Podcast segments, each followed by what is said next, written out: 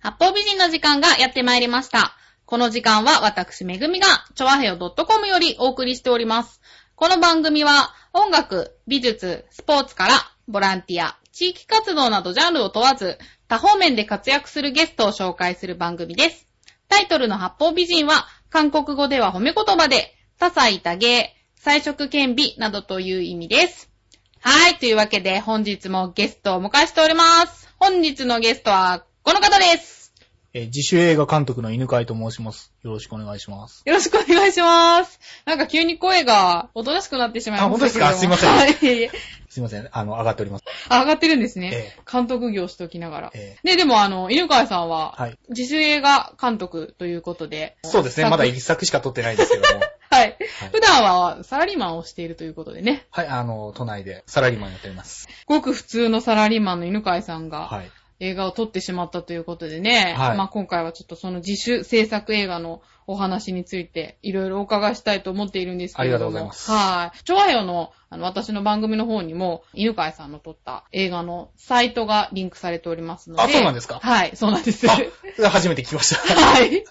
あの、リスナーの皆さんもそちらの方を見ながらですね、あの、ラジオのを聞いていただけると分かりやすいかなと思います。今、サイトの方を見ておりますけれども、 はい。タイトルの方が、Get Away という。ゲットアウェイですね。はい。これ意味って、これはあの、私あの映画辞典を引きましたら、はい逃げるっていう意味らしいですね。逃げはああ、サイトのトップページがね、私、ええ一目見て目についたのが、こはいのお色気たっぷりっていう、ピンク色のあの、メイド服着た女の子がいる、この写真なんで、あちょっとそっち系の映画かなと思ったんですけい。ど、そうですね。もともとそういう映画を目指してはいたんですけども。あ、そうなんですかええ、あの、ただ、その上映する映画館の方から NG が出まして、あ、そうなんあでんすまりそのお色気方面に走っちゃいけないということで、かえあの、あすいませんということで。はい。はい。じゃあ、ちょっとそっちとはまた違そううですジねャンルの、ただもう、できる限り残しました。直しました、はい映画のじゃあ内容を紹介してもらいたいんですけど。あの、あまりその、こう、偉そうに言うような内容はほとんどないんですけど も、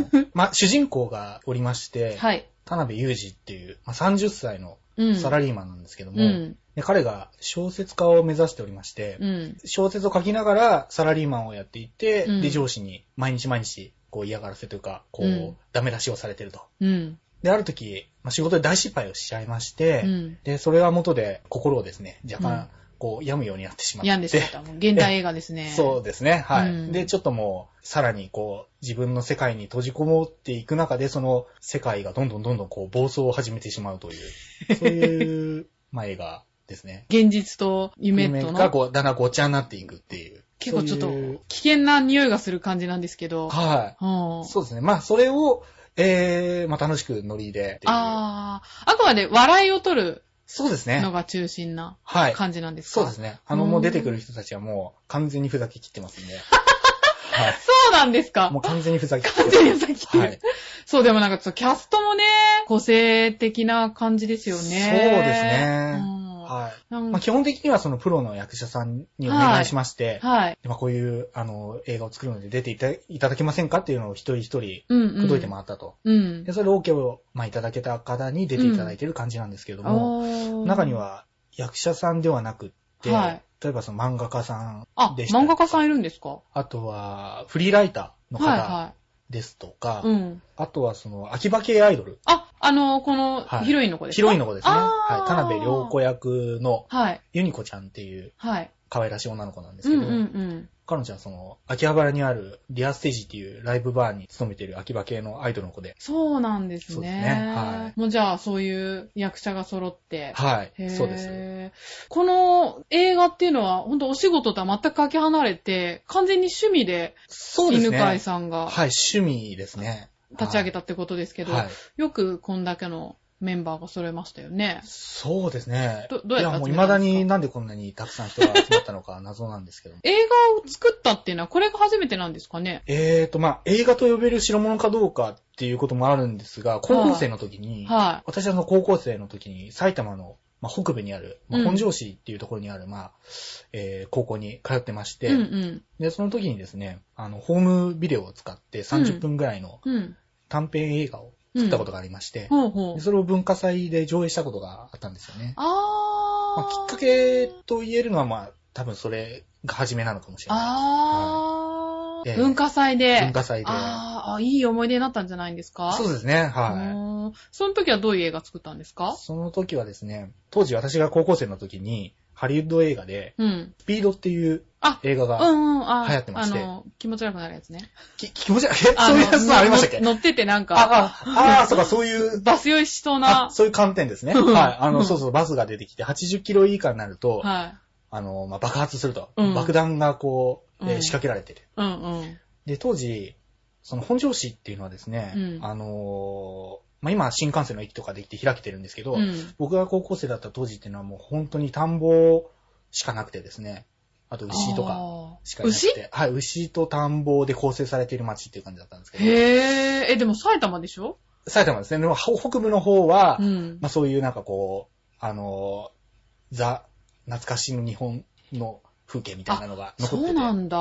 まあね、はい千葉も奥まで行くとだいぶ浦安とかとそうはですね様子が違いますからね。あ そうですね。うんあ、じゃあえーそういうところで青春を。青春を、だからここを舞台にして映はい画を撮ってみたら面白いかなと。うーん。で、一応その、80キロ以下になると爆発するっていうアイディアだけをスピードって映画から撮ら撮らせてもらって、うん。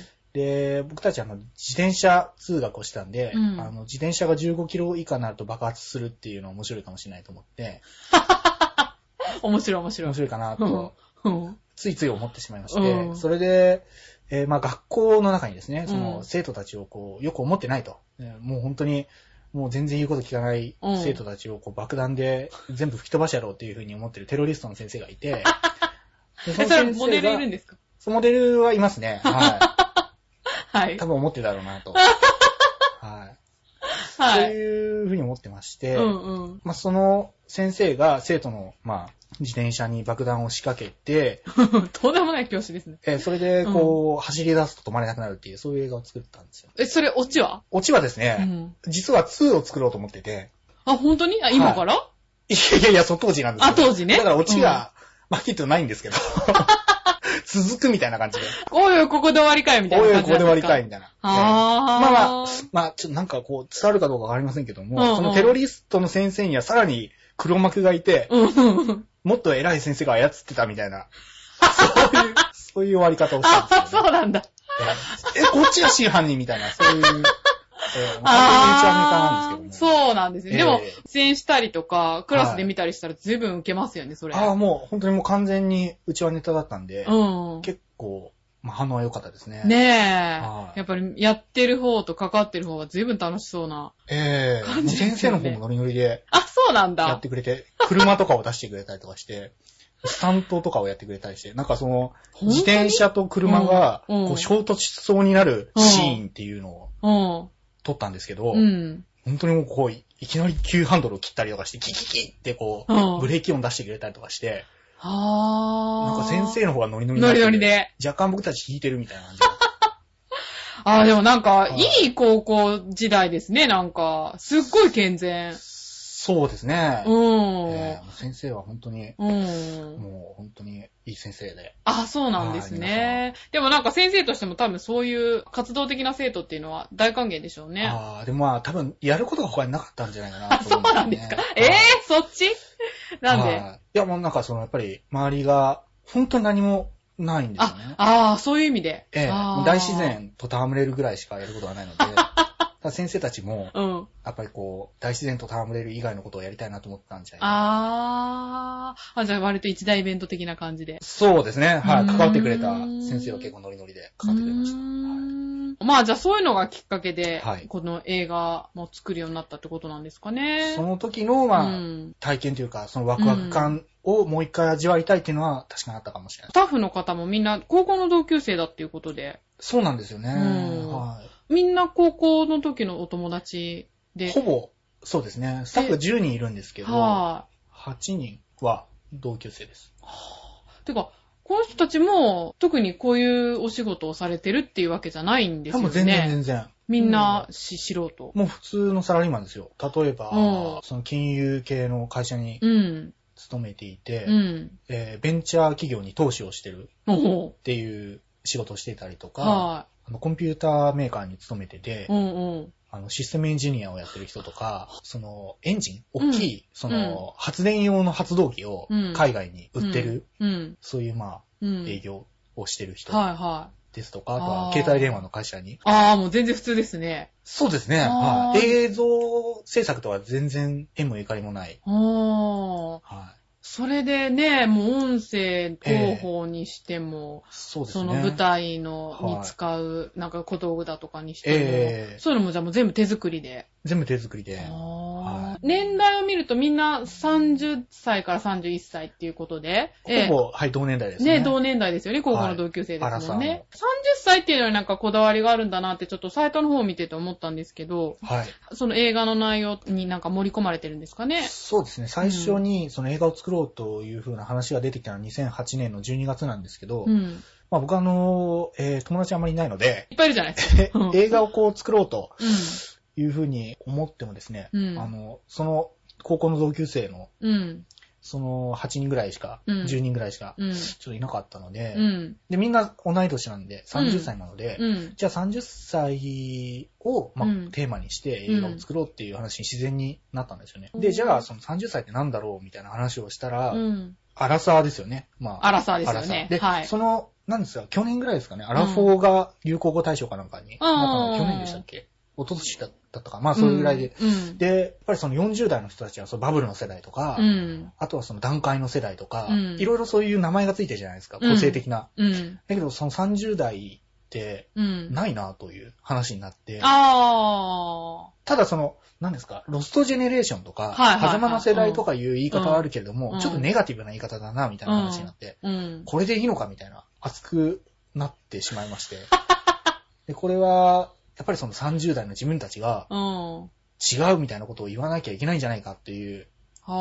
そういう話し合いになって、じゃあ、それをこう、なんかこう、世間的にうん。うん。伝えるメッセージを込めた映画を作ろうみたいな、俺たちはこういう世代だみたいなのを、ね、ご自身もね、30代っていうことで、はうちのリスナーさん30代、40代がはい。多いんじゃないかと思うんですけど、ね、私もまあ30代なので、はいうんだからまあ、なんか共感できる部分があるのかなってああ、なるほど。ええ思ったんですけありがどとうご、自身で30代になって、あーなんかそれまで20代との30代との違いとか、そういうのがやっぱり感じたりとかしてたってそこうとですよね。はい。私がその、まあ、30代、まあ、29歳かな。まあ、うん30代になるかならないぐらいの年の時に、うやん。っぱりその、会社で、うんあ。んまりその、うまくいかなかったりとか、あー30代目前目前にして、なはんかいはいいろいろと体力的にも能力的にもいろいろ壁を感じたりすそうることが多々ありまして、うん。で、ふとその時に、うんあの、何か、多分新聞記事だったかな、うん見たらですね、うん警察統計っていうのは、警察が出してる自自殺率統計っていうのがあうん、見たことある、ええ私も。そういうのがこう、うんまあ、記事として出てるのを見て、うん。うん。確かその時30代の、うんそう自殺率が、こうんこ数年すごい伸びてるみたいな話があ、そうなの書いてあったんですよ。へえ。僕もそれを見た時ちょっっとショックで、と。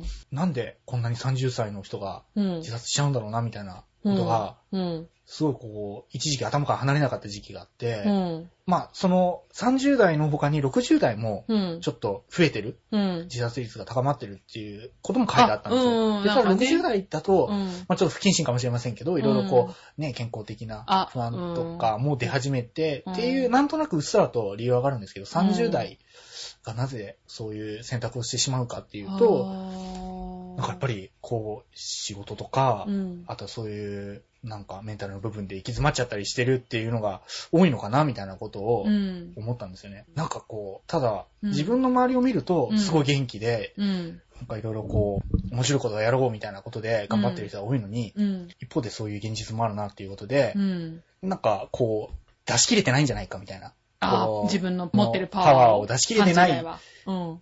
世代なんじゃないかっていうふうにちょっと思って、へー。それをこう映画という形で見て、なんかこう、爆発させたいみたいな。この映画って、実話なんですかこれはですね、あのーまあ、いろんな実話がは合わさってい。うんうんうん。一つのうん。ストーリーになってるっていう感じです。あー、あ、そうなんだ。はい。え、これ、これ。はい。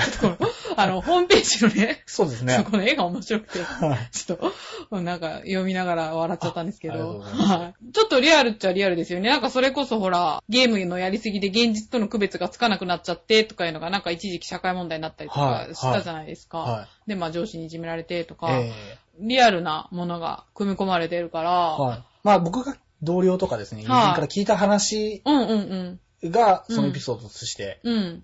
入ってるんですよね。ああ、そうなんだ。あ、じゃあもはう少しずつみんなからの話そうをです集めそうでて、切り張りみたいな。ああ。なんかその、実際にその小説家を目指してる友達もいるんですうよ。んうんだけどやっぱりなんかこう、ね、なかなか慣れないし、うん。うん。っていう、まあ悩みとかを聞いたりとか、うん。あとはその、その本当に会社に行くのが嫌で嫌で、うん。で、毎朝バスに乗ると、事故れ事故れって、いつも思ってんだみたいな 話を聞いたりとか、あー。病んでるな病んでんな、みたういんな。 でもなんかちょっとわかるな、みたいわな。かるなって思いますよね。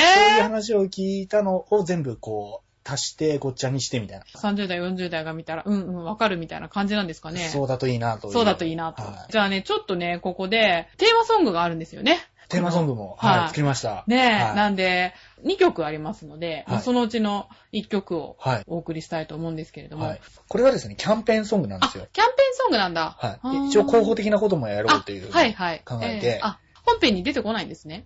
本編には出てこない。えー、Get Away Cheer Up Around 30というタイトルで、はい。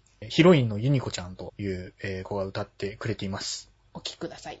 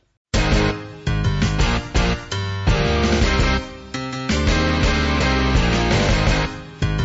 「駆け出そう」「きっと飛べるはず」「We can get away」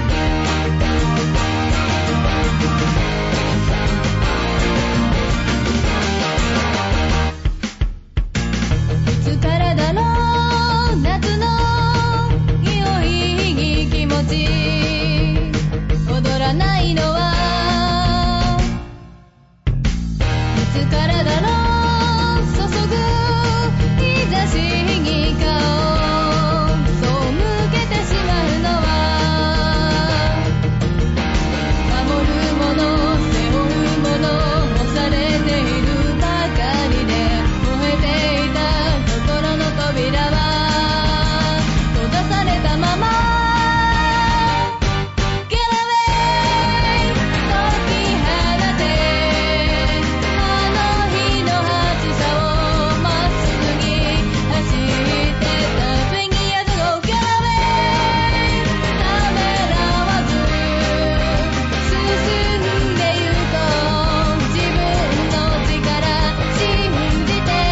ネクタイはもう捨ててさあ飛び出そう Yes, yes, we can get away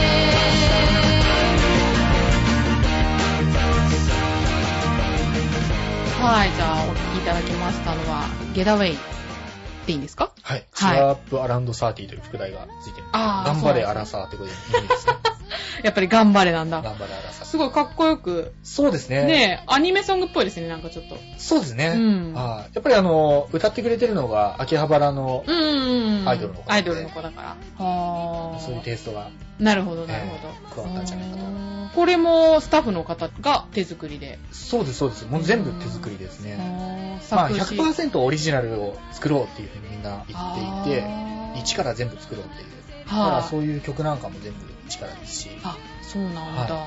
作詞は、犬川さんじゃなくてあ、この、えー曲については、いスタッフの一人のニヘ君っていうのがはい。いまして、で彼が作りました。才能ある方が集そうまっですね。て。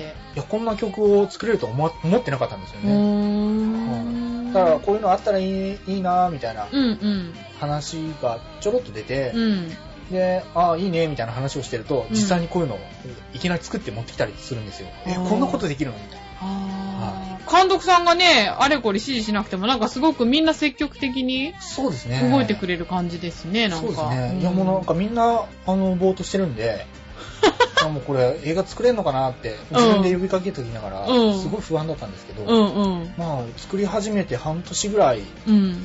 するとですね、うん大体その役割っていうのが決まってきて、うん俺はこれをやるみたいな、俺は広報をやるとか、俺は曲あ作るみたいな、なんかそういう役割が自然に決まってきて、うん。でそれ決まるとですね、うん僕がその、なんかこう気づかないうちにいろんなものを作って、うん本を作ったりとか、うんうんパンフレット作ったりとか、うん。曲作ってきたりとか、うん。サイト作っちゃったりとか、うん。勝手にこうどんどんどんどん作ってくれるんで、ああ、そうなんだ、できたんだ、みたいな。そのノウハウっていうのもでも、全然わからない中で手探りで。そうですね。映画の本編自体は確かにはい全然ノウハウがないんで、うん、うん。それはその市販の、うん。えー、と映画作りっていう、まあ、そういうのを売ってるんですよね。映画をどういう風に作るかっていうあーマニュアル本みたいなのがう売んうんうん。ってまして、うんうんでそれをコピーしてみんなで読んで、あこうやって作るんだ、みたいな。へー。あ、もうじゃあ本一冊で。そうですね。知らないって怖いですよね。それ作れると思っちゃう。そうですね。いや、でもそれで作れちゃったんだからすごいですよで ね。もう、なんかびっくりですよね。あーそういう形でね、はいみんなが集まって、えーね、そうやって個人の力を出し合ってそうですね。作品作っていくってすごい手応えをそうですね。感じるんじゃないかと思うんですけどいや。本当に、うん本当にそういう曲とかも含めてですけど、うん。こんなことまでできるんだっていうのは逆に僕がいろいろと、あの、びっくりさせられたことが多くってう、んうんうんうん。私あの、サイト見ててこの絵がさっきも言ったけど、 はい。面白いと思ったんだけど。あ、本当ですかこありれがとだうございます。これ誰描いたんですかあこれはあの漫画家さん僕があ、そうなのはい、書きました。あ、犬飼さんねなんですかそうですね、はい。 なんか、尻上がりことぶきみたいあ、な。本当ですか、うんあ、それはもうすごい褒め言葉ですよね。あ、本当に はい、もあ、好きなんだ。う、もう大好きです、あ好もうき神そうに等しい方です、そうなんですはか。あ私も漫画大好きなんい。で。あ、本当ですか、うん。逆漫画僕大好きです。あ、そうなんですかえー、誰が好きなん岡です田アかミンさんとか。あ、そうなんですか岡田亜美はいあ、超好きですよ。あ、本当ですうか、ん。いやえ、もうその名前を聞くと思わなかった。あ、だってあれ。アミンさんも神です よね。はい。完全に神です、ね。はいあーあ、私もそう思う。あ、本当ですかすっごい面白いで一致すしよましたねね。。はういん。だってうちでに。もアラサー世代にとっては神なんじゃないですかね、きっと。いそうなのかなや、わからないです。わかんない適け当ですど。すませんいはやい、いやいや、でも、あれ少女漫画でしょ、でも。あ、もう僕、あの、少女漫画大好きで。あ、そうなんだ。はい。あへの、ぇマヤミネオさんのパタリロとか、ああいうあのももうすごい熱心に読んであ、まああ、パタリロす。ね。パタリロ大好きです。ああ、は私なんか、意味がよくわかんなくてね、途中でやめちゃった。あそうですかあれ,、うん、あれはギャグ漫画なん だ。いギャグ漫画じゃないですかね。うんあ、あなんか、そうなんで若すか干今一致しない感じになっちゃいました。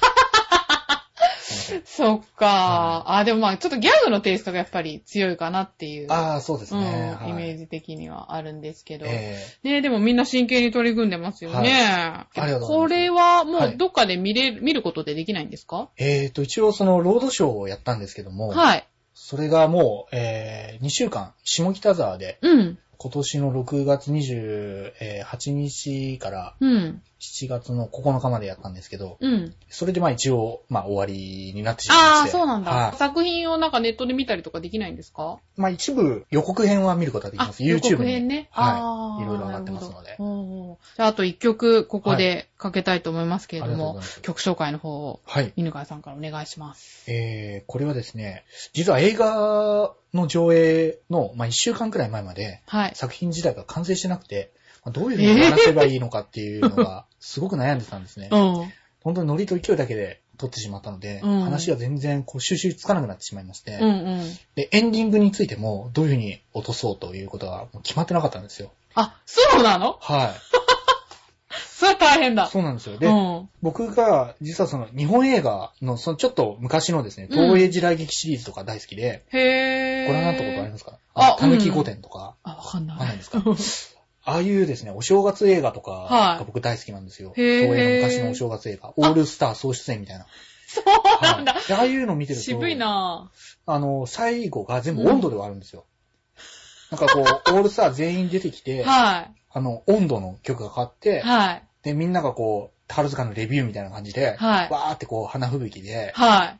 あ、あーあ、わかる、わかった、わかわっわた。かりやまっすてる、やってる。なんかそういうんそういうあのノリが好きなあんのノだ。。リがもう、もう、大好きなんですよねそうなんえ、だ。もう収集つかないから、もう踊れと 思って、それでその温度を、あ、そういうことはい、作ったんですよね。あはいで、そー。の、はい。タイトルが、それゆきアラサー温度っていうタイトはルいで。、はい。これもあの、僕と同い年の千葉山隆弘さんっていう演歌歌手の方、プロなんですけど、あー。歌っていただいて、はいで、なぜか彼は OK っていうことで、おう。 多分ダメだって言われるだろうと。ふざけた歌詞なんで、はい。嫌だって言うだろうなとダメ元でオファーしたら二つ返事で、返事で OK をくださって、へー。まあ、あの、収録できたんで、じゃあ使おうかみたいな話になって、ほうほうほう。歌詞に注目って感じなんですかね。そうですね、歌詞に注目し,、はいていただければありがたいな。はい。それゆけ、アラサー温度です。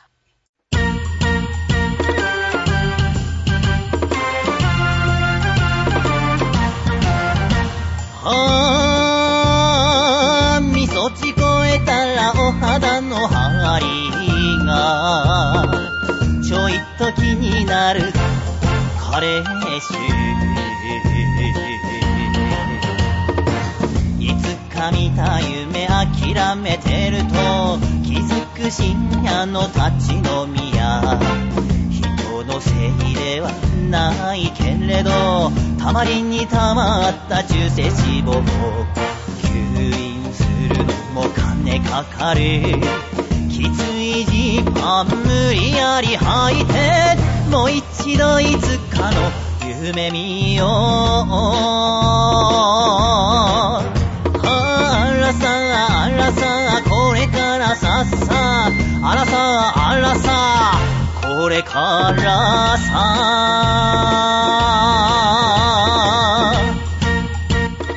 はい。というわけで、お聞きいただきましたのは、それゆけ、アラサー温度でした。楽しい歌詞ですおね。笑いしかない。本当に僕が、電車の中で2分ぐらいで走り書きしたっていう歌詞ですね。それでできちゃった。それに、はい。あの曲をスタッフの一人がまあつけてくれたっていう。あ、じゃあもうかなり短いスパンでできた曲そなうんでですすね。ね。これ全部できるのに1週間もかかってないんじゃないですか、ね。 そうなんだはい。曲もつけて。そうですね。はい。へー。あ、それはすごいですね。ええね、最後ちゃんと、はいこれからさーっていう、アラサーと、そうですね。あらさ、あらさ、これからさでっ、てかけてますもんね。。着音を踏んでるっていうところがこだわりなんですけども この演歌歌手の声もいい声してまあ、すよね。そうですよね。はいはい。色っぽい声で。色っぽい声ではねい。まあこの方もね、お仕事依頼した時に、快あくそうですね。あ引の、き受僕けてくれの、たってことで。はい。アラサーなんですよね、この人。ええ、アラサーの、え、ご自身でもラジオ番組を持ってらして、映画のその宣伝の一環としてそのラジオに一回出出させていただいたことがああっ、て、そうなんですねで、。そこで知り合いになっへて、でー。、まあ演歌歌手されてるっていうことなので、うん。じゃあその映画の締めの曲を歌っていただけないでしょうかみたいなことをオファーしたら、あ、いいですよ、みたいへな。えー。え心よく。そうですね。で、その時はまあ彼はこの歌の歌詞を知らなかったんで、はい。まあ半分騙したようなもんです よね。あの、これを歌うことになるのかっていうふうにはい。思ったらしいんですけ ども、まあ約束したから後に聞けないということで、歌っていただけたっ ていう。なんかでもじゃあ本当にスタッフの方みんな、ええアラサみんな荒さです。ー作っていく過程で、ええアラサー同士感じたものっていうのは、そうですね、うんあの、映画のですね、うん本編の撮影の一番のクライマックスのシーンに、うん。主人公がですね、まあ文学賞、大熊新人文学賞という文学賞を目指してうん小説を書いてるんですけども、うん最終的にそれがまあ取れる、あ、そうなんだ。はいハッピーエンドなんだ。ハッピーエンドなんですよ。そうなんだ。はいよかったよかった。そういうシーンがありまして、はいそれがクライマックスなんですけども、は受賞式のシーンに、いろんな、その記者さんが集まってきたっていうシーンを撮りたいと。うん。何人もそのホテルの一室にですね、うん記者会見場に、うん。たくさん人がいるっていうシーンを撮りたいんだっていうことで、うん。自分のその知人ですとか、あとうんその友達の友達にまでいろいろこう、広く一般の人に、うん。あの、来ていただけないでしょうかっていうことをうん。呼びかけたんですよね。うん。で、呼びかけたんですけれども、まあそんなに来れないんじゃないかと。うん。人が集まらないんじゃないかうん。というふうな不安もあったんですが、うんまあ土曜日だったんですけど、お休みにもかかわらず、うんうん。最終的に2、30人ぐらい集まってくださいまして、へー、あ、すごいですね。ええうんで、まあ、撮った部屋が、まあ、いっぱいになるぐらい集まってくれて、ではー無事撮影できたっていうことがあったんですけど、うん。でその、集まってきてくださった方っていうのうは、ん。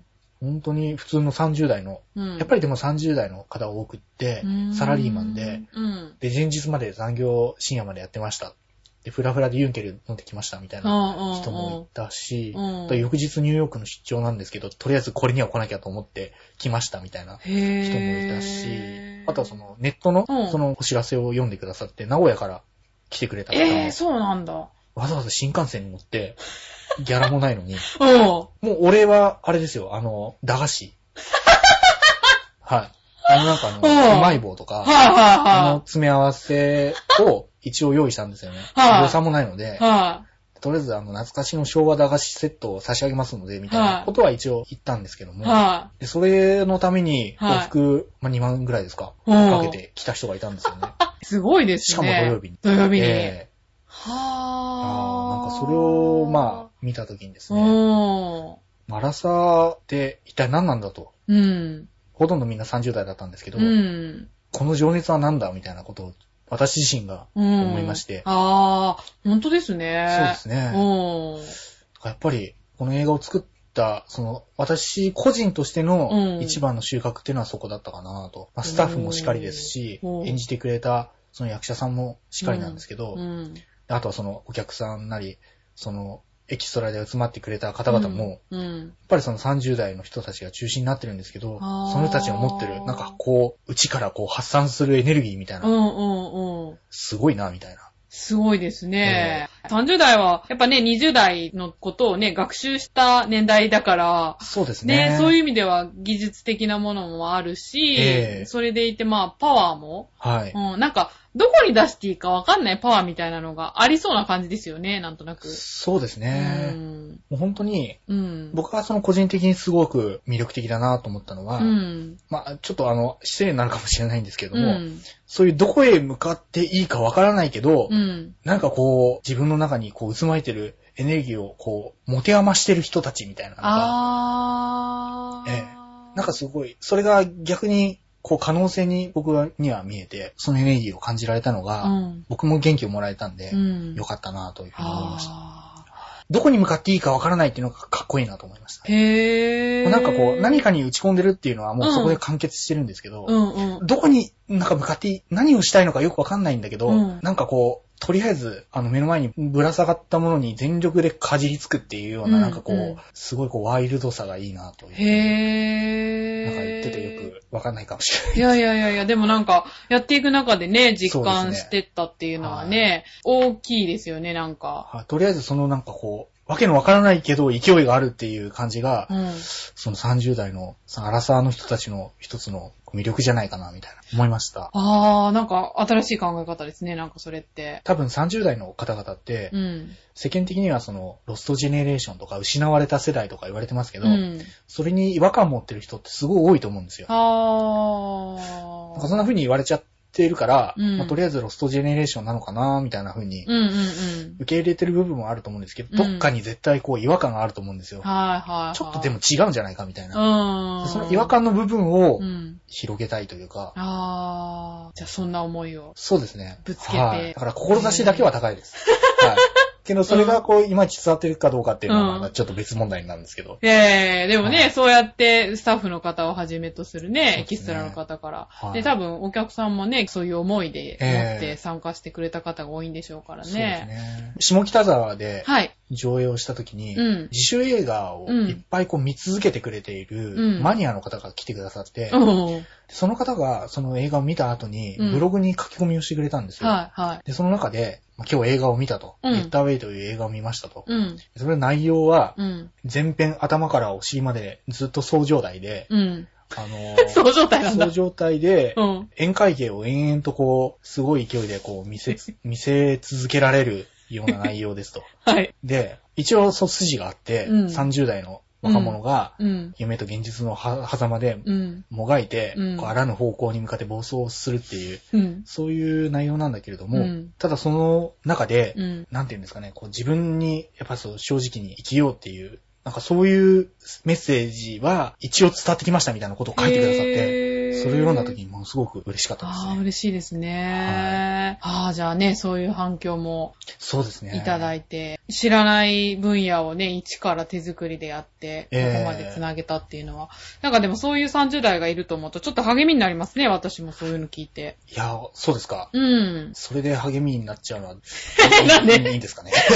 ええいやでだっもいて、や、本当は、そのうんメインストリームで、うんその30代で活躍してる方もいるんで、はい私はもうそういう人たちをこう目標に、まあ、頑張ってるつもりではいるんですけど、ああ、なるほど。まあ、ただ、そこからやっぱりどうしてもこう、ずれちゃう人たちも、まあ、いうん。るんですよね。うん。で、そういう人たちの方がね、なんでかも、それたちもやっぱり、こう、エネルギーをうん抱えてるので、うん。それはかっこいいぞと。かっこいいと言いたいですね、僕は。はい。おーはい。綺麗にまとまったところで。まとまったところで。はい。い今日はとってもなんか30代っていうのをね、改めて考えさせられましたね、なんか。そうですね。うん30代の人たちにもっと注目してほしいですね。やっぱり世間の皆様には。あーパワーがあるんだぞと。そうですね。そのロストジェネレーションとか、うん。そういうこう、すでにある、そう、見方ではない形で、うん。もう一回ちょっとこう、見ていただけると、うん。伸びる子たちもいるんじゃないかな、みたいな。伸びる子たちもね。はい。うん褒められて伸びる子たちがいるんじゃないかなって。ねえ、じゃあそんなメッセージを抱えつつですね、サイトの方ね、ちょっと面白いんでね、ぜひリスナーの皆様、ちょっとアクセスしてみてくださあい。りがとうござ私いますのお気に入りはこのストーリーの絵です。長時間になりましたけれども、どうもありがとうございましあた。りがとうございました本日のお相手は私、めぐみと、犬飼いでした。ありがとうございました。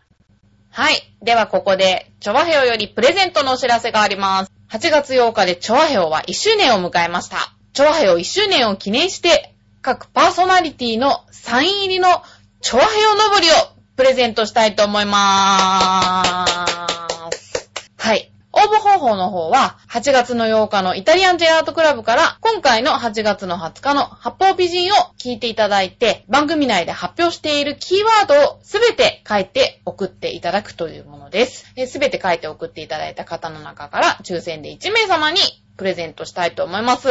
どんな登りかっていうのは、チョアヘオのプレゼントというね、こちらをアクセスしていただくと、写真が載ってますので、こちらを参考にしていただけたらと思います。詳しいこともね、こちらの方に載ってますので、わからない方はこちらを見ていただけたらと思います。はい。というわけで、八方美人のキーワードは、ゲスト命。ゲスト命ですよ。もう、魂の叫びですよね。これがないと成り立たない八方美人ですのでね。まあ、こちらを書いて送っていただけたらと思います。締め切りの方がですね、今月中、8月の31日の火曜日、こちらの応募メールまで受け付けておりますので、全番組を聞いて、キーワードを書いて、お便りフォームか、調和用のメールアドレス、まあ、どちらでも結構ですので、それで送っていただけたらと思います。応募お待ちしております。